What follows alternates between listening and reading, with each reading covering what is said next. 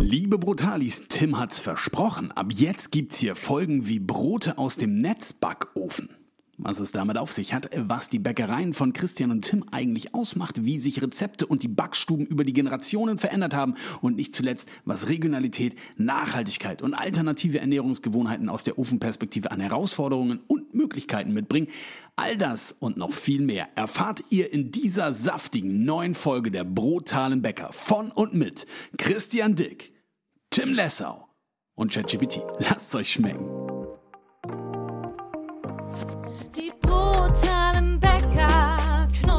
Und lecker. Ja, da sind wir wieder. Da sind wir am Start und äh, deswegen legen wir gleich mal los. Christian, was, was geht bei dir in der Bäckerei? Was, wie war der Sommer? Was ist so passiert? Ähm, hast du dein Getreide richtig schön einlagern können oder ist es nicht in, also ist es in Ordnung? Ist die Ernte, hat die geklappt? Wir haben im letzten Podcast Ich- drüber ja. geredet. Ja, hat alles geklappt und vor allem, wir sind jetzt schon wieder eigentlich dran für die nächste Aussaat. Ähm, das läuft jetzt auch eigentlich auch wieder Roggen, Dinkel, Weizen.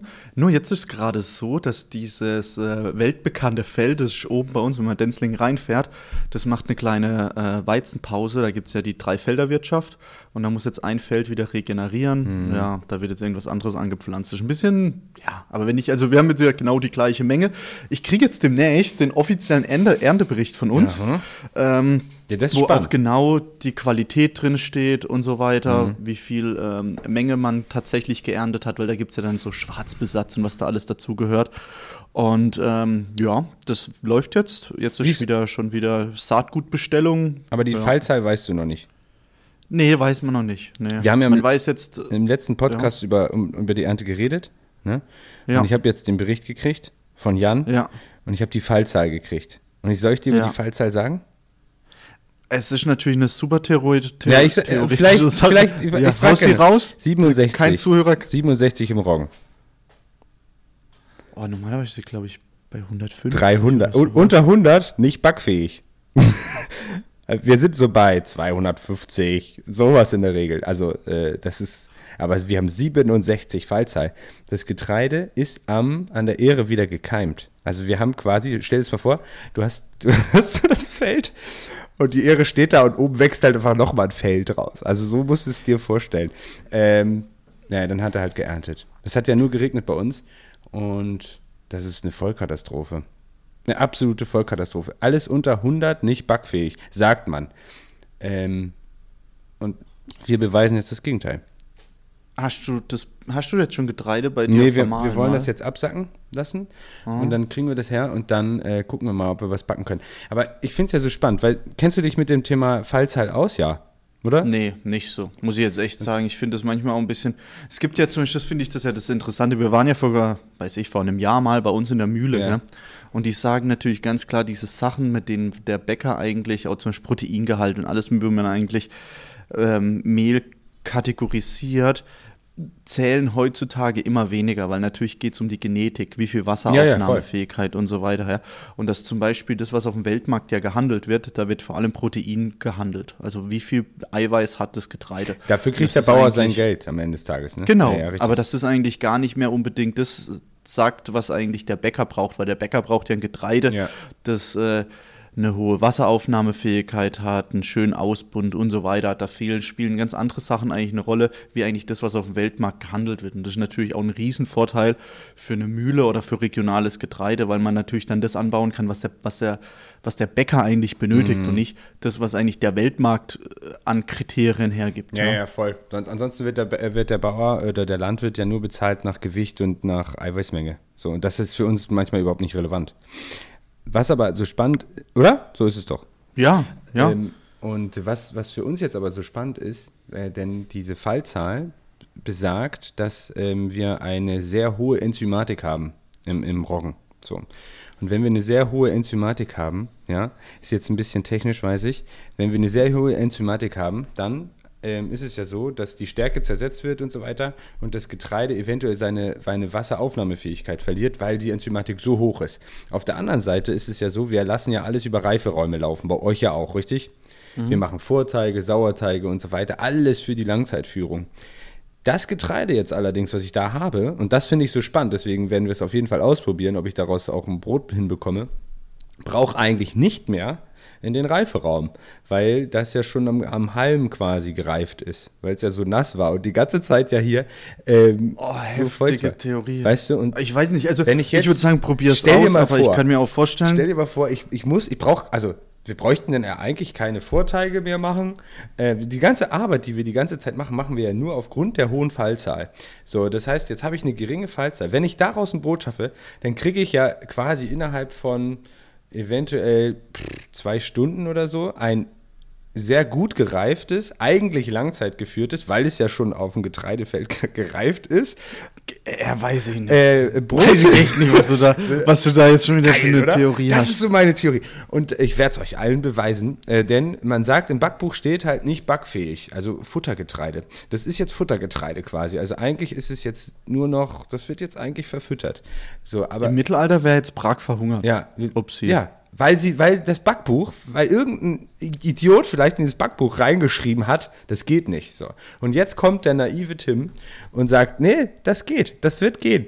Ähm, mal gucken. Äh, aber Sei mal ehrlich, hast du schon ausprobiert oder gar nicht? Nee, wir also, weiter auf das Mehl noch. Also lagerfähig Ja, ist es ja, ist ja jetzt getrocknet, also ist trocken genug, das ist ja auch ein Riesenproblem, muss ja dann auch trotzdem trocken genug sein, weil sonst schimmelt Ja. das halt.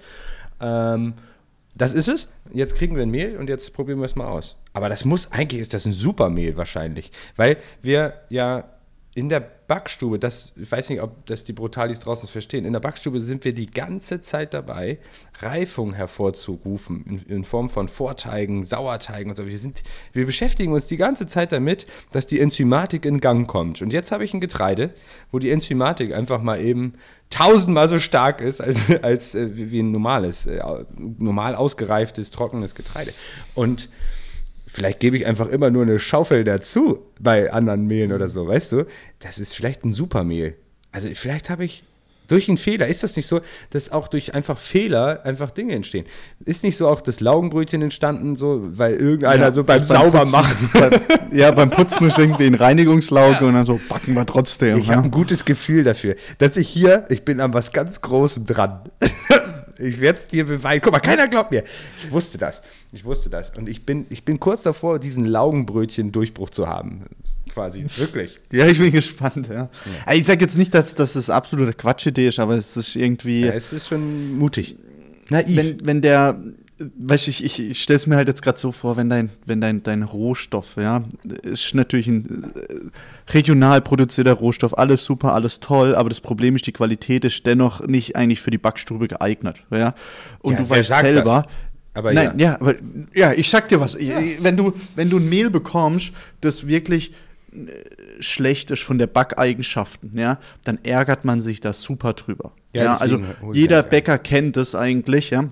Als ich in, in Australien gearbeitet habe, da haben wir Mehle bekommen, die waren verrückt. Jeder, jeder Sack, wo man aufgemacht hat, War anders, ja, ne? und war anders, ja. Und dann war der, ja, und dann musst du, musst du dir vorstellen, mal hat dieser Sack Mehlwasser oder Meerwasser aufgenommen, ja.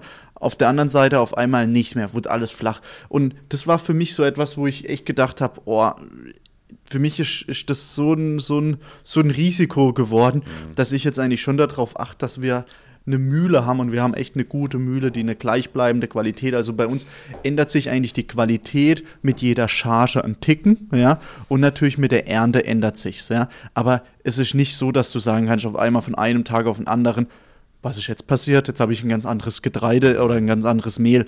Und das halte ich für ja, super anstrengend in der Backstube. Also weiß ich nicht. Ja, aber Kann ich machen.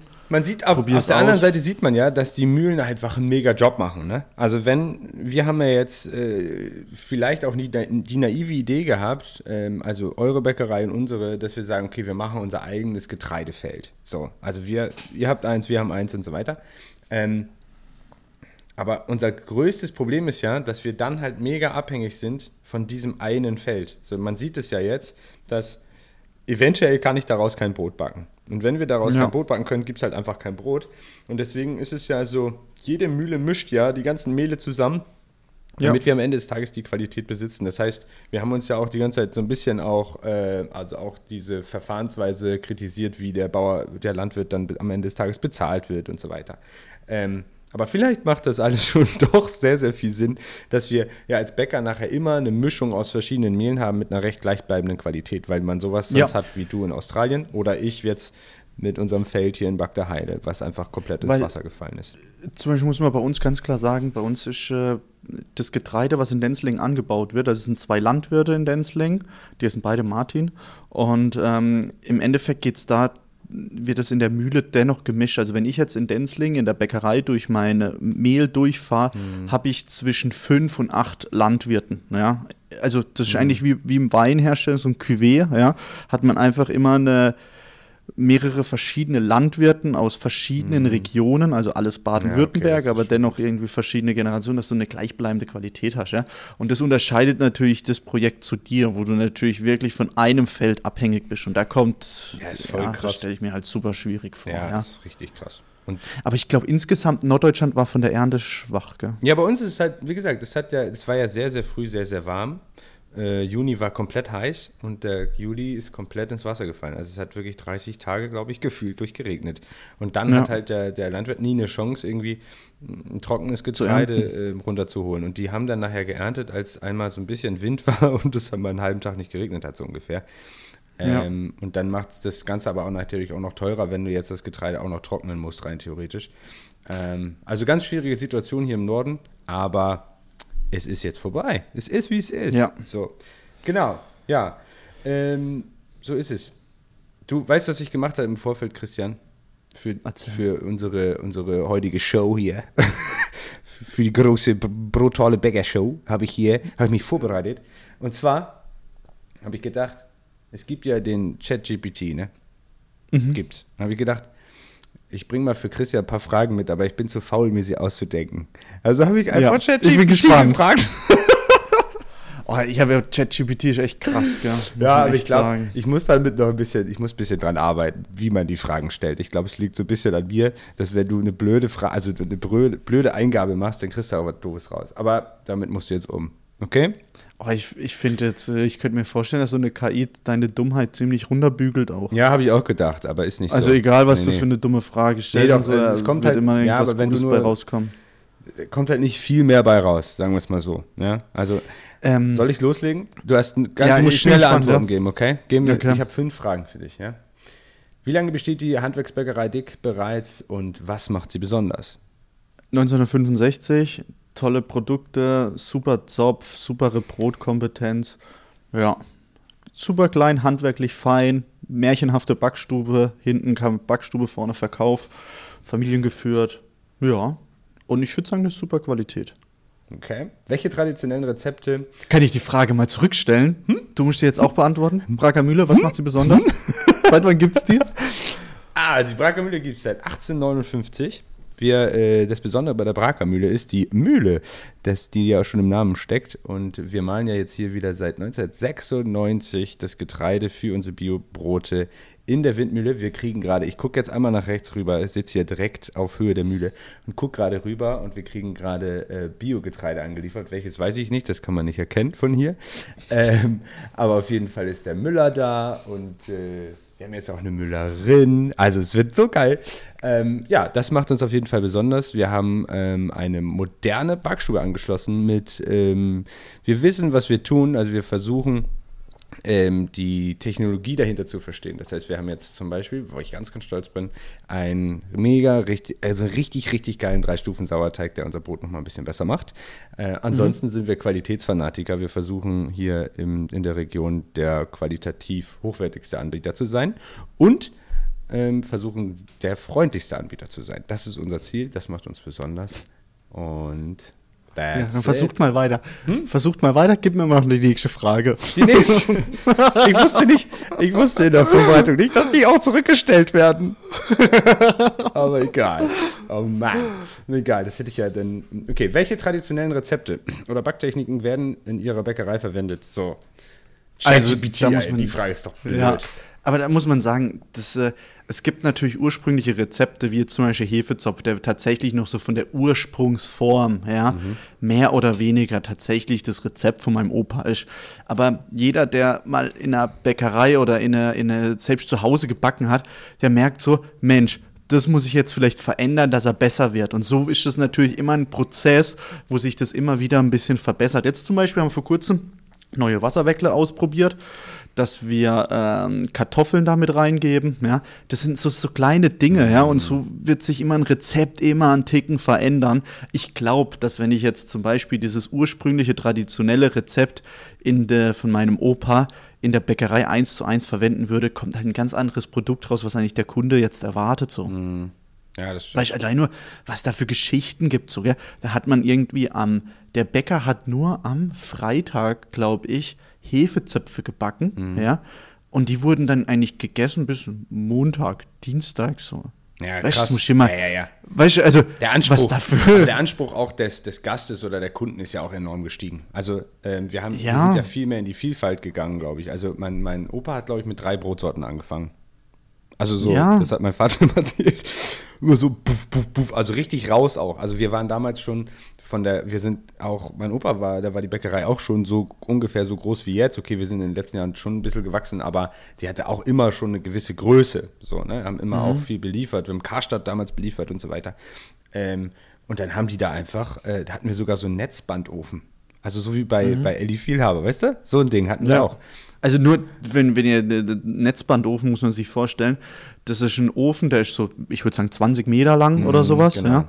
Es sieht eigentlich aus wie so ein Tunnel und dann setzt man dort die Brote rein und hinten läuft es dann auf, also läuft kontinuierlich auf einem Band das Ja. Brot und hinten kommt dann das gebackene Brot hinaus und dann wird das hinten nur noch abgesetzt. Also ähm, heftig. Also ich glaube, in, in Deutschland gibt es zum Beispiel Liken, die auf sowas backen. Ja, oder, das ist immer, ähm, wenn es richtig Hachibrot groß und wird, so. Ne? Also genau, Ja, weil da hat man halt gedacht. einen krassen Output. Genau. Am besten ist, glaube ich, auch so, ja, den Ofen nie auszuschalten, sondern 24 Ja, Stunden durchbrennen zu lassen und so. Also, wenn du einen Netzbandofen hast, äh, dann bist du auf jeden Fall äh, riesig. Oder auf jeden Fall bringt man da, wie soll ich das sagen, du bist riesig und du bringst eine krasse äh, Leistung hinten raus. Genau, deswegen, Ja? Deswegen ist das Ding auch irgendwann rausgeflogen, weil einfach das von der Stückzahl her gar nicht. Also du brauchst halt auch eine große Stückzahl pro Sorte. So, und das hat einfach, Ja. macht einfach gar keinen Sinn, auch in unserer Größe nicht. Deswegen ist es bei uns nachher auch rausgeflogen, weil wir damals, weiß nicht, was wir irgendwie, ich glaube, wir haben damals ja auch nach dem Krieg für die, für die Engländer hier gebacken und so. Also es gibt ganz viele verrückte Geschichten hier, warum man irgendwie was gemacht hat. Auf jeden Fall hatten wir auch so mal so einen, so einen Teil, und aber das ist dann irgendwann auch rausgeflogen, weil das einfach, ja, das macht, macht einfach keinen Sinn. Aber ich glaube, dass äh, traditionelle Rezepte, also, oder warst du schon fertig mit deiner Antwort? Ich habe ich dich jetzt unterbrochen.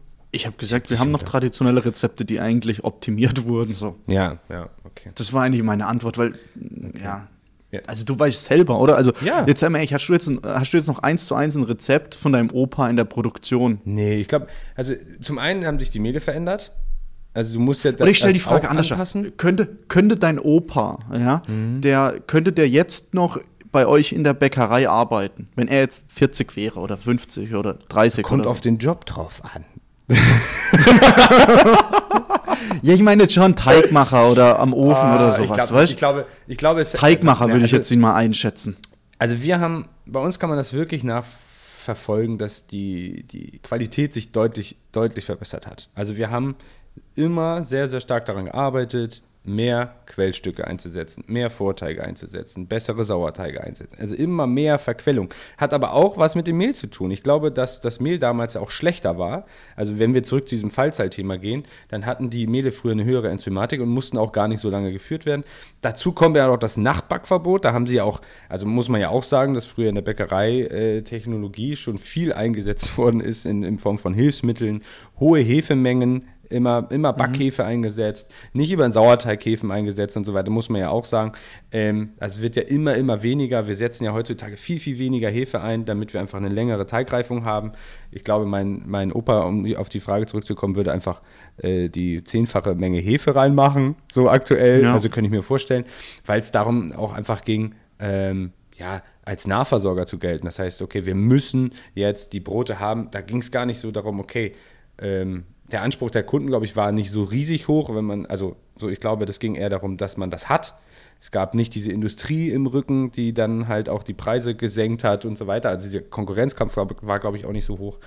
Ähm, aber von unserem Weg her kann man sagen, wir haben traditionelle Rezepte immer weiterentwickelt und äh, haben uns immer mehr mit der Technologie auseinandergesetzt und haben heutzutage, glaube ich, Brote, die schmackhafter sind, weil wir, weil wir wissen, zum Beispiel unser, unser, unser Restbrotverfahren, dass wir, dass wir wieder nochmal ähm, Aromen reinbekommen ins Brot, Vorteige, Röstung von Saaten und solche Dinge, wieder Quellstücke machen. Das hätte, ich glaube, ich glaube, das haben die früher alles nicht so wirklich gemacht, muss man sagen. Also bei uns zumindest nicht. Ich würde es jetzt nicht ganz so äh, unterschreiben, weil es gibt ja zum Beispiel auch die Verfahren mit zum Beispiel Mehlkochstück, dass man Mehl einfach mit Wasser Das ist aufkocht. uralt, Das die Rezepte, Verfahren, das, ne? ist eigentlich, das sind uralt, Ja, das die stimmt. Rezepte, aber es hat man eigentlich komplett vergessen. Ja?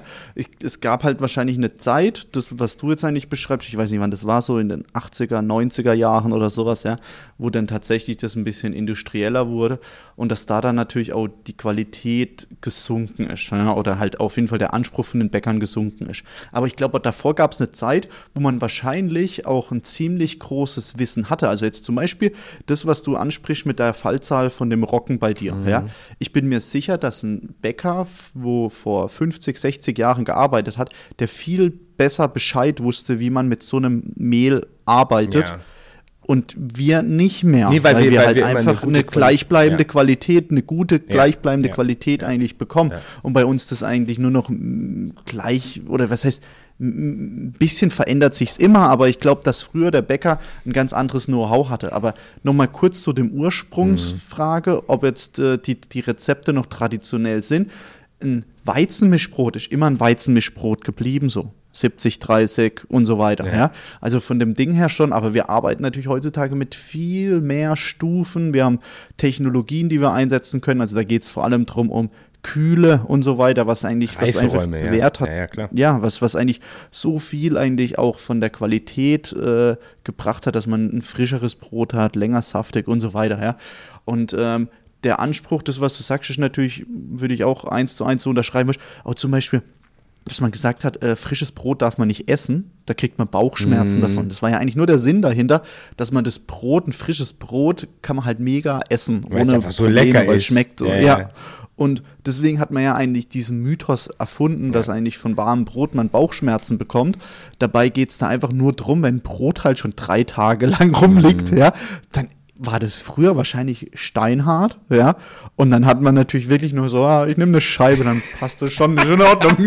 Was- Ja, ist und so, ist so. Das war halt ein ganz anderes, Ist so. ganz anderes, äh, ja, eine andere Zeit so, ja. Ja, voll. Aber äh, zum Beispiel, ich glaube, auch eine Sache war extrem. Und da, also mein Vater erzählt mir, mal, ich weiß nicht mal die Zeit, wann das war, aber es gab wirklich auch ein Nachtbackverbot für Bäcker aus, aus Arbeitsschutzgesichtspunkten. Das heißt, man hat gesagt, okay, äh, der Bäcker darf nicht um vor 4 Uhr anfangen. So. Und äh, kennst du das? Nee, ich weiß nicht, vielleicht gab es total krass. in Also mein Handwerksbäckerei, Vater die immer. Geschichte ich hoffe, ich hoffe sehr, dass diese Geschichte stimmt. Aber gut, er hat es mir immer erzählt. Also es war halt so, ähm, dass, dass man irgendwie, man, durfte nicht vor 4 Uhr anfangen. So. Und das, wenn, wenn man aber die Technik nicht hat, also wenn man keine Reiferäume hat, ja, also wir haben jetzt einen Automat, also wir haben eine Sauerteigführung, die komplett automatisch funktioniert. Muss dreimal angefrischt werden, drei Stufen sauer, der hat dann Hefen, äh, fruchtige Säuren und so weiter. Alles perfekt. Temperatur ist gesteuert, alles da. Früher muss das halt immer ein Mensch machen, so ist klar. Ne? Ähm, und wenn ein Teig lange reift, dann, ähm, ja, wir machen, reden heute über 18 Stunden, 20 Stunden Teigreifung. Ähm, wie willst du denn, wenn du um 4 Uhr anfängst, also nur mal angenommen, fängst um 4 Uhr als Bäcker an, wie willst du denn um 6 Uhr oder um 7 Uhr ein frisches Brot im Laden haben, was dann halt langzeitgereift ist, ohne Technik, also ohne viel Technik. Da gab es ja noch nicht so diese Reiferäume und so weiter. So. Ja. Gar nicht so leicht. Dann musst du es entweder einen Tag vorher backen, weiß ich nicht, ja. Äh, Und das sind natürlich alles Einschränkungen. Und ich glaube, dass da auch ganz viel diese Hilfsmittelchen, äh, wo jetzt auch der Verbraucher ja riesen Angst vor hat, äh, mit Enzymen und technischen Enzymen und so weiter, ähm, ich glaube, die sind da aufgekommen. Und da sind auch hohe Hefemengen aufgekommen. Und ich glaube, dass Ja. das so ein bisschen die Zeit war, die leider dann dazu geführt hat, dass man dann halt einfach, einfach auch schlechtere Qualität in Kauf genommen hat. Und das, das ist, glaube ich, aber nur eine Phase in dieser ganzen äh, Bäckergeschichte, die, die glaube Ja. ich, aber nicht so, nicht so schön war für uns als, am Ende des Tages. Ja. Ja, ist so. Ja, spannend, oder? Ja, sehe ich auch so. Darf ich die nächste Frage von ChatGPT hören? Wie wichtig ist Ihnen die Verwendung von regionalen Zutaten? Und unterstützen Sie lokale Landwirte? Das Einzige, wo, wo tatsächlich bei der Regionalität, wo es ja ziemlich schnell sehr dünn wird, ist zum Beispiel, wenn du ähm, Kürbiskerne, Sesam oder sonst irgendwie Leinsamen und so, gell? Das regional, äh, ist ja möglich auf den Feldern, aber jeder Landwirt win- winkt da ziemlich schnell ab. Ja? Also wir hatten jetzt zum Beispiel auch das Thema, ob man zum Beispiel Leinsamen anpflanzt und so, ja. Und dann ist natürlich das Problem auch immer regional, wer verarbeitet es weiter, also wer reinigt es dann, ja. Und äh, das ist halt, das im ganzen Kontext zu sehen, weil zum Beispiel in, den, in der Vergangenheit Leinsamen, Sesam und so weiter kommen ja alles ziemlich südlich, äh, Türkei und so weiter her, ja. Und dass es das schon so schwierig ist, dass die eigentlich ordentlich verarbeitet werden können, ohne dass du die natürlich dann einmal hin und her fährst. Also gerade jetzt zum Beispiel hatten wir Leinsamen und da muss jemand finden, der das dir reinigen kann und so weiter. Und das ist so kompliziert. Also da würde ich gern schon, oder ich hoffe, dass da vielleicht auch noch ein bisschen eine Veränderung in den Markt reinkommt, dass man tatsächlich auch regionale Leinsamen und sowas bekommt. Aber aktuell ist es einfach zu unwirtschaftlich, muss man einfach sagen. Ne? Ja, ich glaube, ich glaube, dass wir uns einig sind äh, Ja. bei dem Thema Regionalität, da wo es Sinn macht. Also da, das, ich glaube, das, das tun wir ja auch in, in Form von unseren eigenen Getreidefeldern und so weiter. Aber manche Rohstoffe gehen halt auch nicht. Also äh, hier in Hamburg wachsen einfach Und die Ananas auch nicht. einfach nicht so gut. also brauche ich jetzt keine Rosinen erwarten am Ende. Ja, aber zum Beispiel das auch mit, mit Das Rosinen und so. Das ja zum Beispiel Ähm, unsere, unsere ganzen Sultaninen und so, die kommen ja auch alles so aus der Türkei. Ja? Türkei und dann gibt es noch diese australische ähm, Ja, ja, Rosine, wo bekannt ist, ja. Aber ähm, das Problem ist halt einfach, dass zum Beispiel bei uns, in der Region bei uns wächst ja eigentlich Wein, aber das Problem ist, dass das, was du eigentlich für eine Rosine verlangen kannst, ist zu gering, da ist besser, du machst zum Beispiel Wein draus. Ja, das ist natürlich auch einfach. Da geht es auch um wirtschaftliche Mhm. Aspekte. Und wenn ich natürlich jetzt sagen würde zu irgendeinem Winzer, mach mir mal ein paar ja, Rosinen, klar. das wird er wahrscheinlich schon machen, würde ihn mal interessieren und weiß nicht was, ja. Aber das Problem ist, das wird halt unbezahlbar. Also ist halt auch immer ein, ein Thema, oder? Also Ja, voll, voll. Aber auch äh, im, im, im Sinne, dass der, der Hersteller, also in dem Fall ja der Landwirt, für sich sagen muss, ist das für mich wirtschaftlich oder nicht? Also das, das Produkt gibt es ja gar nicht. Also du kannst ja gar keine Rosine aus Denzlingen kaufen. Oder aus Freiburg oder aus Baden-Württemberg. jetzt. Nee, aber, aber ich könnte natürlich schon wahrscheinlich zu irgendeinem Landwirt mal sagen, so, hey, wäre das nicht mal interessant, mach mir mal, weiß ich, 50 Kilo Rosinen, gucken wir mal, was dabei rauskommt, so, ja. Ähm, hätte wahrscheinlich auch der ein oder andere Landwirt da Bock drauf, aber sobald er das dann mal durchkalkulieren müsste und ich dann den Preis geben Klar. muss und ich muss dann, weißt du, es, da geht's auch, wie soll ich das sagen? Das ist äh, dadurch, dass wir natürlich gerade auch äh, sehr dörflich geprägt sind, spielt der Preis auch immer mal wieder eine Rolle. Gerade in letzter Zeit wo ist jetzt wieder die Urlaubszeit vorbei, ja. Da ist zurzeit immer wieder das Thema so, äh, weiß ich, weiß ich, warum kostet der Streusel so und so viel. Also äh, ich habe so mindestens alle drei Wochen irgend so eine so eine so eine E-Mail, wo es heißt, ja, weiß ich, warum kostet der Streusel? Also manche sind super bitterböse, ja. Manche fragen wirklich einfach nur nach und wollen das wirklich mal erfahren, so, ja. Aber der Größteil ist halt bitterböse, so sagt so, äh, es kann nicht sein, warum kostet das Weckle so und so viel, bla, bla, weißt Und ich versuche da echt immer drauf zu antworten und alles, aber im Endeffekt, äh, diese, diese ganzen Unterhaltungen, die, die sind, die, die, die klappen nicht. Also ich weiß nicht, ob du das kennst, das wäre vielleicht mal auch interessant, ja. Weil im Endeffekt, der Kunde sagt so, Ja, so ein Arschloch, wie teuer, bla bla bla bla bla. Hinterfragt er nur, hört vielleicht jetzt gerade, dass jetzt irgendwie der Weizenpreis ja. gesunken ist oder der Butterpreis, ja.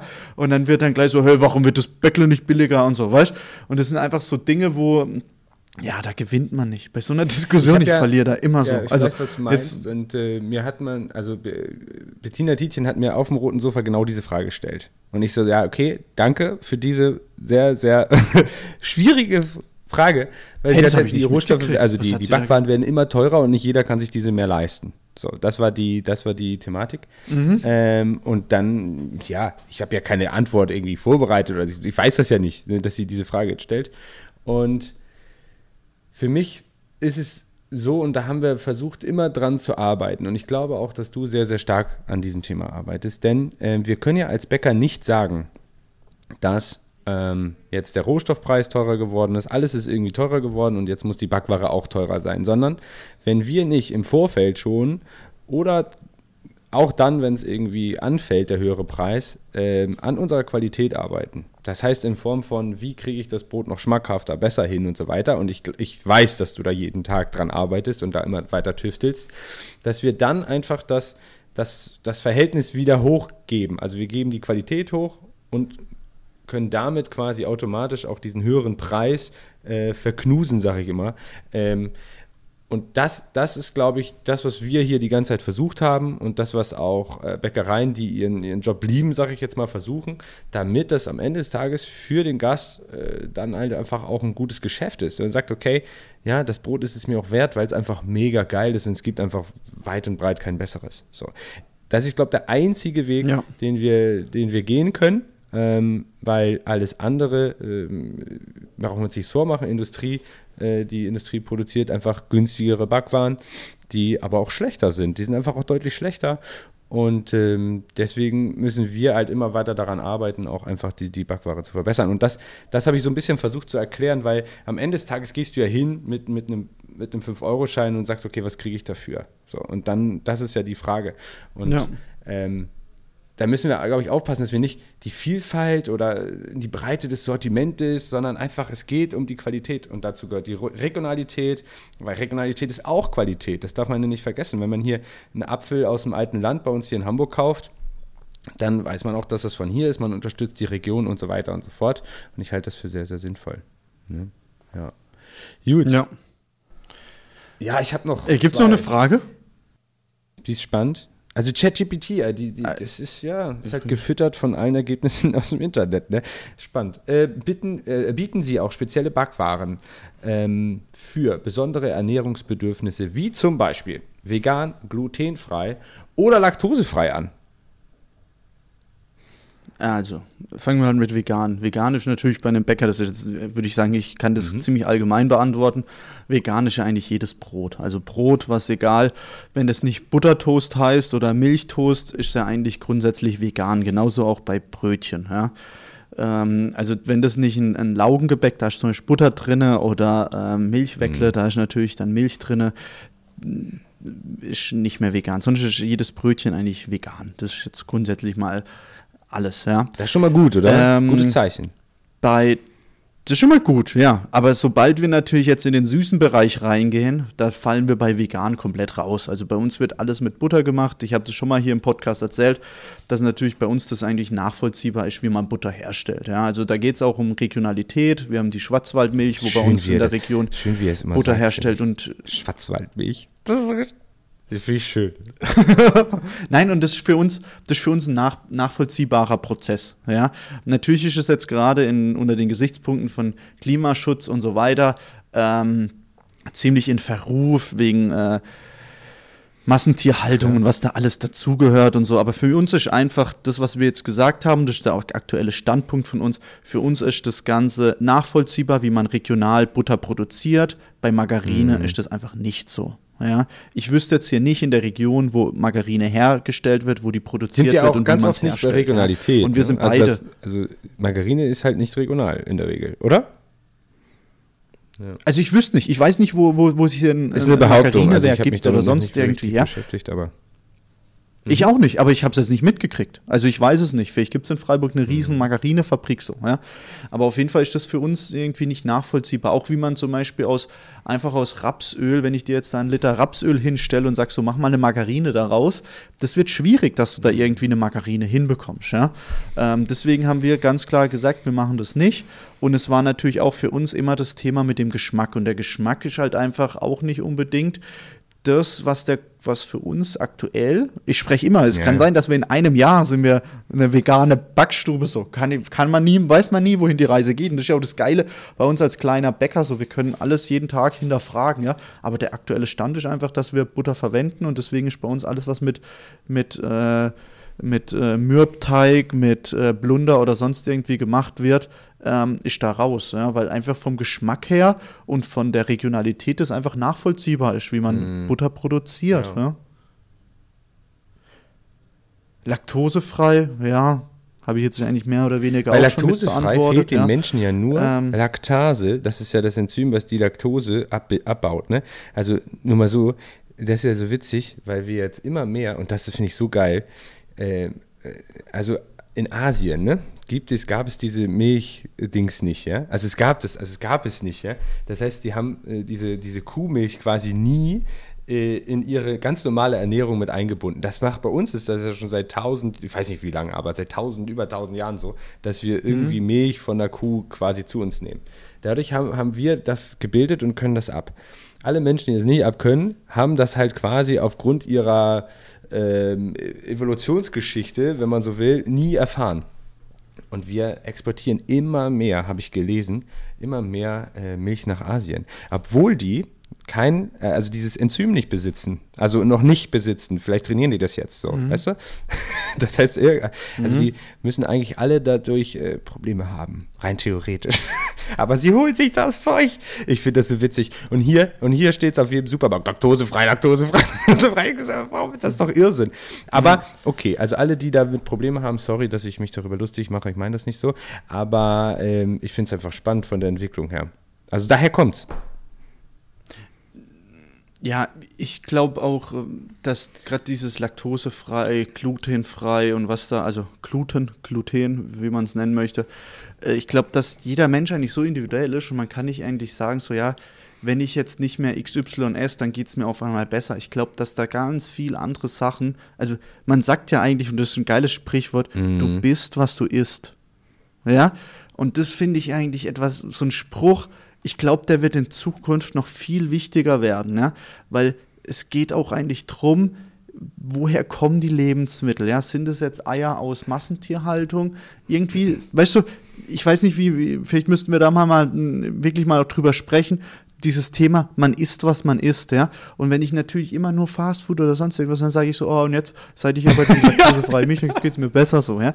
Das ist ja, weißt du, wie ich meine? Das, das halte ich für so ein bisschen. Doppelmoral nennt man. Also es gab es ja schon mal ganz groß in den Medien, Doppelmoral. Ja. Aber ich glaube, ich, da bin ich ganz bei dir, muss ich ganz ehrlich sagen. Aber komplett. Weißt du, und wenn du, wenn du siehst einfach, was so, was so, was für Umsätze Starbucks macht und Ja. weißt du, wie ich meine so? Und dann aber auf der anderen Seite ähm, ernähren wir uns aber wieder, haben wir Laktose, glutenfreie Backwaren und so weiter. Und ich glaube, dass es einfach auch, wir sind von der Ernährung, sind wir auf so einem hohen Stand, dass es alles zu Mhm. komplex wird. Alle, weißt du, unser, unser Produkt, Brot, ist ja eigentlich sowas Einfaches so. Gib uns fünf Zutaten, vier Zutaten Aber und wir gescheit da was gemacht raus. Das ist eigentlich sowas, was Gescheit, so sagt ihr ja. Das ja, ja, ja, aber, aber viele andere Produkte, was wir, was wir eigentlich tagtäglich essen, ja, sind, sind eigentlich so Ja. ein Cocktail an Sachen, wo man nicht mal mehr genau weiß, was da drin ist. Also, weißt du, wie ich meine? Egal, das fängt bei der Zigarette an, das Mhm. hört auf bei weiß ich was, ja, wo einfach so, das ist ein Ja, Cocktail an ja, irgendwelchen ja, Sachen, wo man voll. gar nicht mehr nachvollziehen kann, was da eigentlich alles gemacht wurde, so, ja. Und ja, und dann sagt man so, ja, aber Laktose. Ich, ich sehe das halt einfach kritisch so. Ich sehe einfach, Ich hatte bist, das was jetzt du auch, ich hatte jetzt im Backkurs ja. ähm, ein junges Mädchen, das hatte als Kind eine Herztransplantation und musste sehr, sehr stark auf die Ernährung achten. Und das war so spannend äh, für mich mal so zu sehen aus einer ganz anderen Perspektive. Ne? Also sie hatte keine Glutenunverträglichkeit und auch keine Laktose, also das hatte sie alles nicht. Aber sie hat halt immer empfindlich auf, auf Dinge reagiert. Und dadurch haben die, die Eltern immer sehr, sehr stark ähm, darauf geachtet, ähm, äh, was, was, was, was sie so zu sich nimmt und was sie, sie natürlich dann auch selber und so weiter. Und wir haben ganz, ganz viel im Backkurs auch darüber gesprochen, über dann ähm, Gluten. Ne? Also das Thema Gluten ist ja dann auch immer so ein bisschen äh, im Verruf und wird marketingmäßig, so wie du ja auch sagst, dann in, in, in, von der Industrie oder dann auch in ganz viel im, im LEH, also im Supermarkt, auch benutzt, um, meiner Meinung nach benutzt, um einfach nochmal dem Produkt ein Etikett zu geben und zu sagen, oh, das ist aber gesund. So, ne? Das hat, das hat kein Gluten, das ist gesund. Das assozi assoziiert ja, das Produkt auf einmal gut ist, wenn es kein Gluten hat. Das ist so absurd. Das ist wirklich sowas von absurd. Ausgenommen sind natürlich Zöliakie-Kranke und also glutenunverträglich, also Menschen, die das wirklich haben, ist klar. Ja, Aber klar. bei uns, glaube ich, in der Bäcker-Thematik ist es so, wir, wir reden die ganze Zeit über Langzeitfermentation und so weiter. Es ist einfach enorm wichtig, dass wir als Bäcker diese Fermentationsprozesse vorher machen, damit Menschen, die ähm, äh, Probleme haben, ähm, einfach schwer verdauliche Lebensmittel zu verarbeiten, äh, dass deren Darm das nicht so schwer hat. Äh, deswegen ist es so enorm wichtig, diese Vorstufen ähm, zu bilden. So. Ähm, und deswegen brauchen wir über Ja. glutenfrei nicht nachdenken und ganz oft auch nicht über laktosefrei. Aber wenn wir kurz geführte, also Industrieprodukte, wo wir einen Cocktail haben, wo wir nicht wissen, was drin ist, wo es ganz viel um Zeit geht, wo es um Konservierungsstoffe geht und so weiter, da brauchen wir uns am Ende des Tages auch nicht wundern, dass da vielleicht unser Darm so ein bisschen empfindlich drauf reagiert. Äh, Ich habe ja noch nichts zu vegan gesagt. Ne? Ich finde vegan, also ich habe, äh, ich glaube, wir sind so ein bisschen auch Gewohnheitstiere, muss man auch ein bisschen aufpassen. Also ich auch als, ähm, als, als Bäcker. Ich meine, du, du lernst das in der Lehre, du nimmst das überall mit, Butter ist wichtig und so weiter. Bei unserem Franzbrötchen würde ich nie im Leben auf Butter verzichten. Äh, Und das sage ich heute, mal gucken, was ich in drei Wochen sage. Ähm, weil, weil Ja. es einfach so ein Geschmacksbringer ist. Es ist einfach so, so, so geil, Butter zu verwenden. Äh, Matthias hat jetzt unser Franzbrötchen nochmal verbessert, ist auf ein neues Level gekommen und das war vorher schon wirklich das, also meiner Meinung nach das leckerste der Stadt, aber egal. Ähm, so, jetzt haben wir aber trotzdem die Thematik vegan. Ich glaube, dass unser CO2-Fußabdruck dadurch natürlich geringer wird, wenn wir vegan äh, Produkte herstellen. Da bin ich mittlerweile immer mehr von überzeugt, dass wir da auch einen großen Einfluss haben.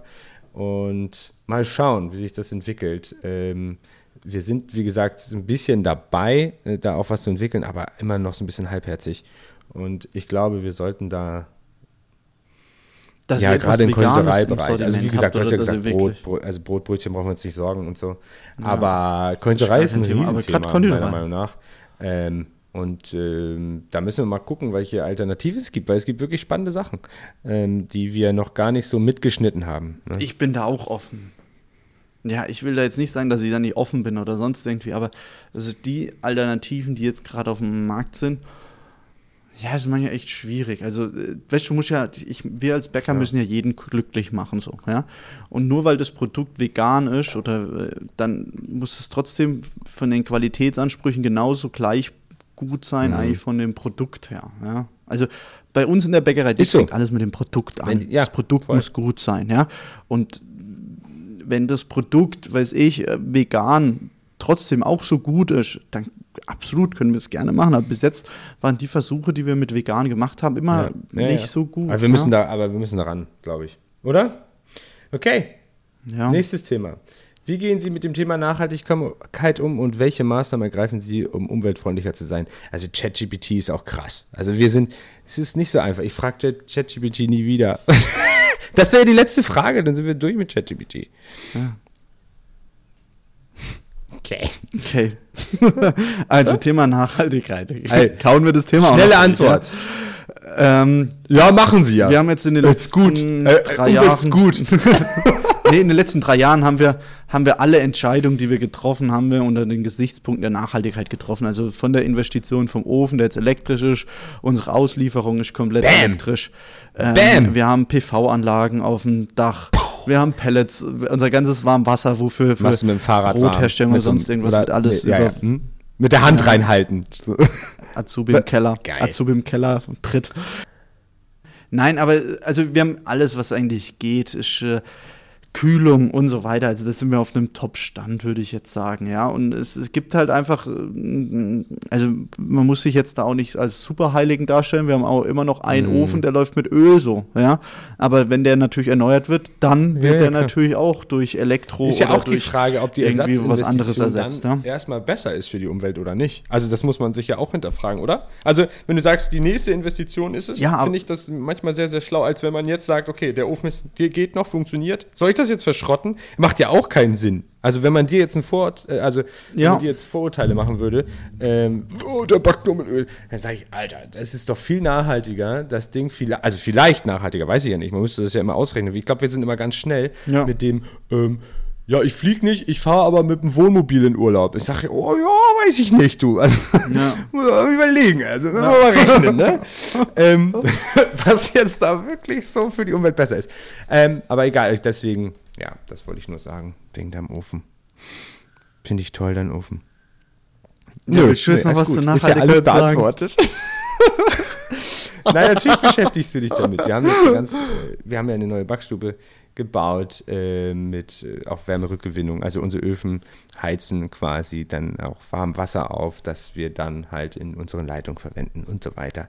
Planen gerade eine PV-Anlage aufs Dach, weil uns irgendwann ja auch das Geld ausgegangen ist für die PV-Anlage. Muss man auch sagen, schade. Wir haben dann halt eher in die Sauerteiganlage Ja. investiert.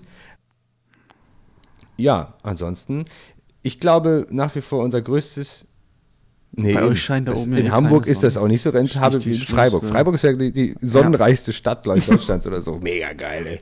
Ja, und ansonsten, glaube ich, ist unsere nachhaltigste Geschichte, die wir aktuell machen, ist es wirklich äh, die Resteverwertung. Das heißt, unser Restbrotverfahren ist einfach super nachhaltig. Das Brot, also was jetzt nicht verkauft worden ist, geht ja zurück, wird geschreddert, wird geröstet, kommt wieder in den Teig hinein und dann haben wir quasi keinen Müll.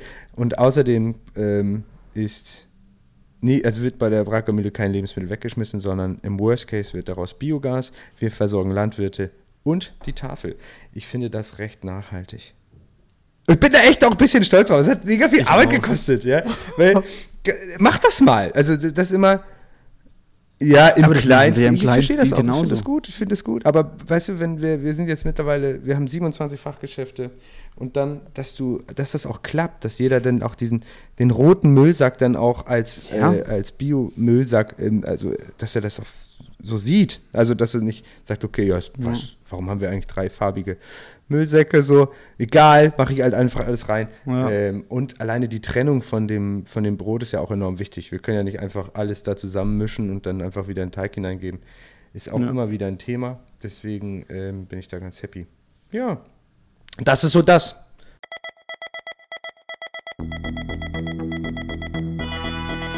Hier sind die brutalen Bäcker mit den aktuellen Nachrichten aus der Backstube.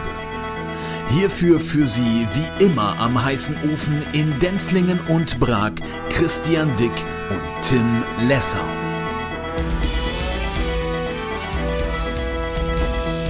Willst du noch was sagen, was Neues bei dir aus der Backstube kommt? Oder Boah, wir ist, sind, oder? äh, wie gesagt, Franzbrötchen hat Matthias jetzt nochmal richtig geil. Wir haben da Wasser in der Butter gemacht. wir haben nochmal die Butter geändert. Ist mega lecker. Wirklich richtig, richtig geil. Ist jetzt richtig wieder karamellisiert. Du hast so ein, wenn du das in die Tüte reinpackst, dann drückt das so durch und du, hast dann so ein, auch so ein Zuckerstück, was du nur so für dich essen kannst. So ein Crunch hat. Es ist Weltklasse. Es ist wirklich, es ist absolut das beste Franzbrötchen, was wir je gemacht haben. Ähm, ansonsten habe ich nichts. Und du? Nicht so. Ja, wir haben jetzt, also die Wasserwechsel habe ich schon angesprochen, da sind wir jetzt gerade dran, die wieder ein bisschen zu optimieren. Haben äh, vier Jahreszeitenbrot, ein neues Saatenbrot jetzt demnächst. Also das heißt, es hieß früher vier Jahreszeiten, jetzt wird es gerade geupdatet so, dass es so wie so ein, so ein ähm, ausgehobenes Brot wird. Weiß nicht, ob du das kennst. Ganz weicher Teig Ja, so, ja. wappelt in der Wanne. Und Geil. dann musst du es so mit den Händen rausbrechen, weißt Ja. Und dann direkt, direkt in auf den bam. Schieber.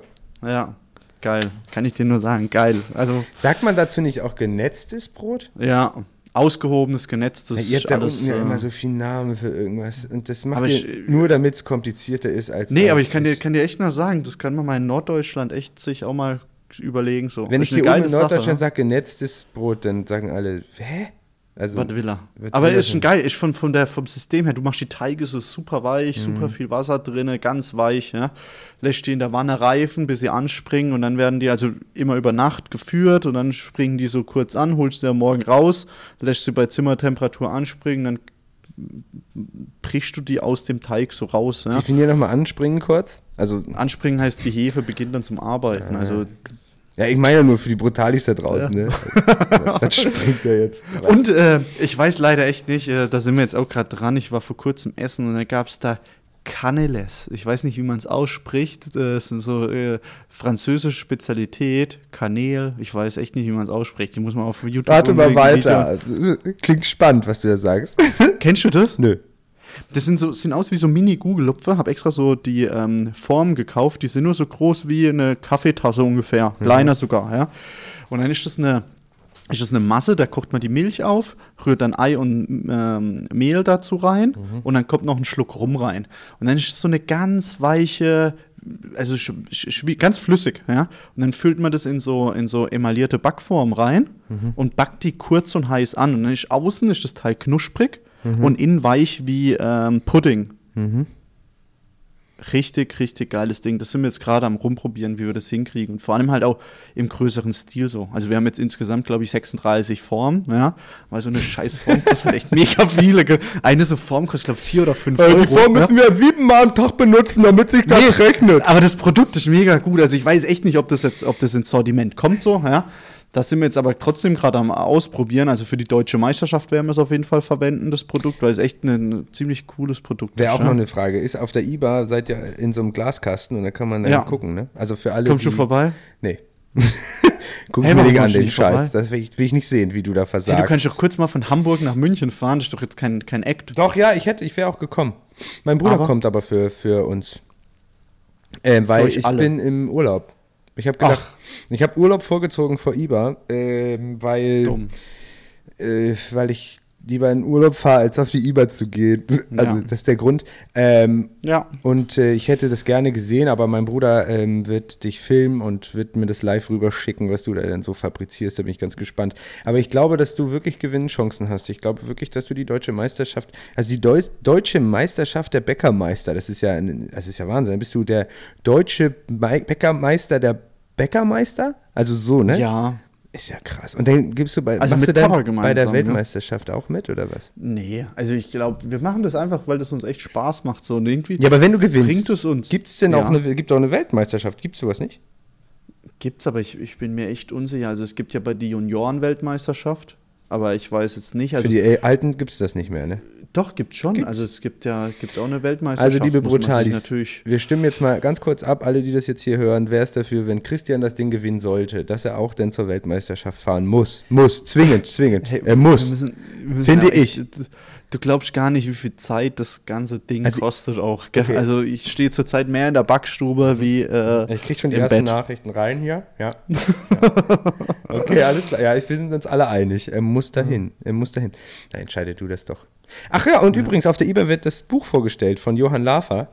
Da, ähm, nur zur Info, alle, die, die auf der IBA sind, äh, Herr, Herr Lafer bringt ein neues Buch äh, raus und äh, da gibt es Rezepte von deutschen Bäckern.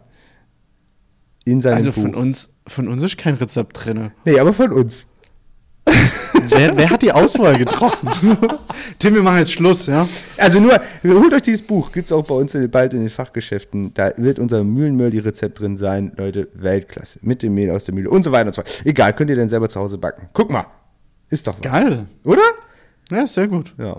Naja. Auf jeden Fall. Also, wir wünschen euch noch ganz, ganz viel Spaß mit dem brutalen Bäcker. In Zukunft wird es auch wieder häufiger eine Folge geben, weil ich werde häufig darauf angesprochen, wie regelmäßig wir das machen. Wir werden uns bemühen, das häufiger zu tun. Wir haben jetzt ja auch René im Hintergrund, der uns dabei hilft, dass wir das auch alles hinbekommen, neben unserem Alltagsgeschäft. Unser Ansonsten, Podcast wird vom, von der Manpower immer größer. ja, gell? wir sind bald ein Team aus zwölf Leuten. Also wirklich, wir Ja, sind ein richtiges. Podcast-Team hier. ist krass, ist krass. Krass, das ist eine eigene Unternehmung fast schon. Fast schon ne? Ja. Ist heftig. Ähm, na, auf jeden Fall, wenn euch dieser Podcast gefällt, ihr Lieben, dann geht mal kurz in euch. Überlegt, ob ihr, wenn ihr es euren Freunden erzählt, dadurch einen Mehrwert habt und euer Status sich quasi anhebt, weil ihr irgendeinen Geheimtipp dadurch vielleicht gefunden habt. Ähm, erzählt es allen Hobbybäckern, erzählt es allen, äh, die gerne Podcast hören und vor allen Dingen allen, die über was über Backwaren erfahren möchten. Oder auch über die Geschichten von Christian Dick, wenn er irgendwas in der Backstube mal wieder vermasselt. Also, dann drückt bitte auf Abonnieren und hört diesen Podcast, empfehlt ihn weiter. Vielen Dank, bis zum nächsten Mal. Mir hat sehr, sehr viel Spaß gemacht, Christian. Und ich wünsche euch noch ganz viel Spaß beim Brotbacken. Ciao, Tim. Tschüss. Das waren die brutalen Bäcker, knusprig, frisch und lecker von Nord nach Süd.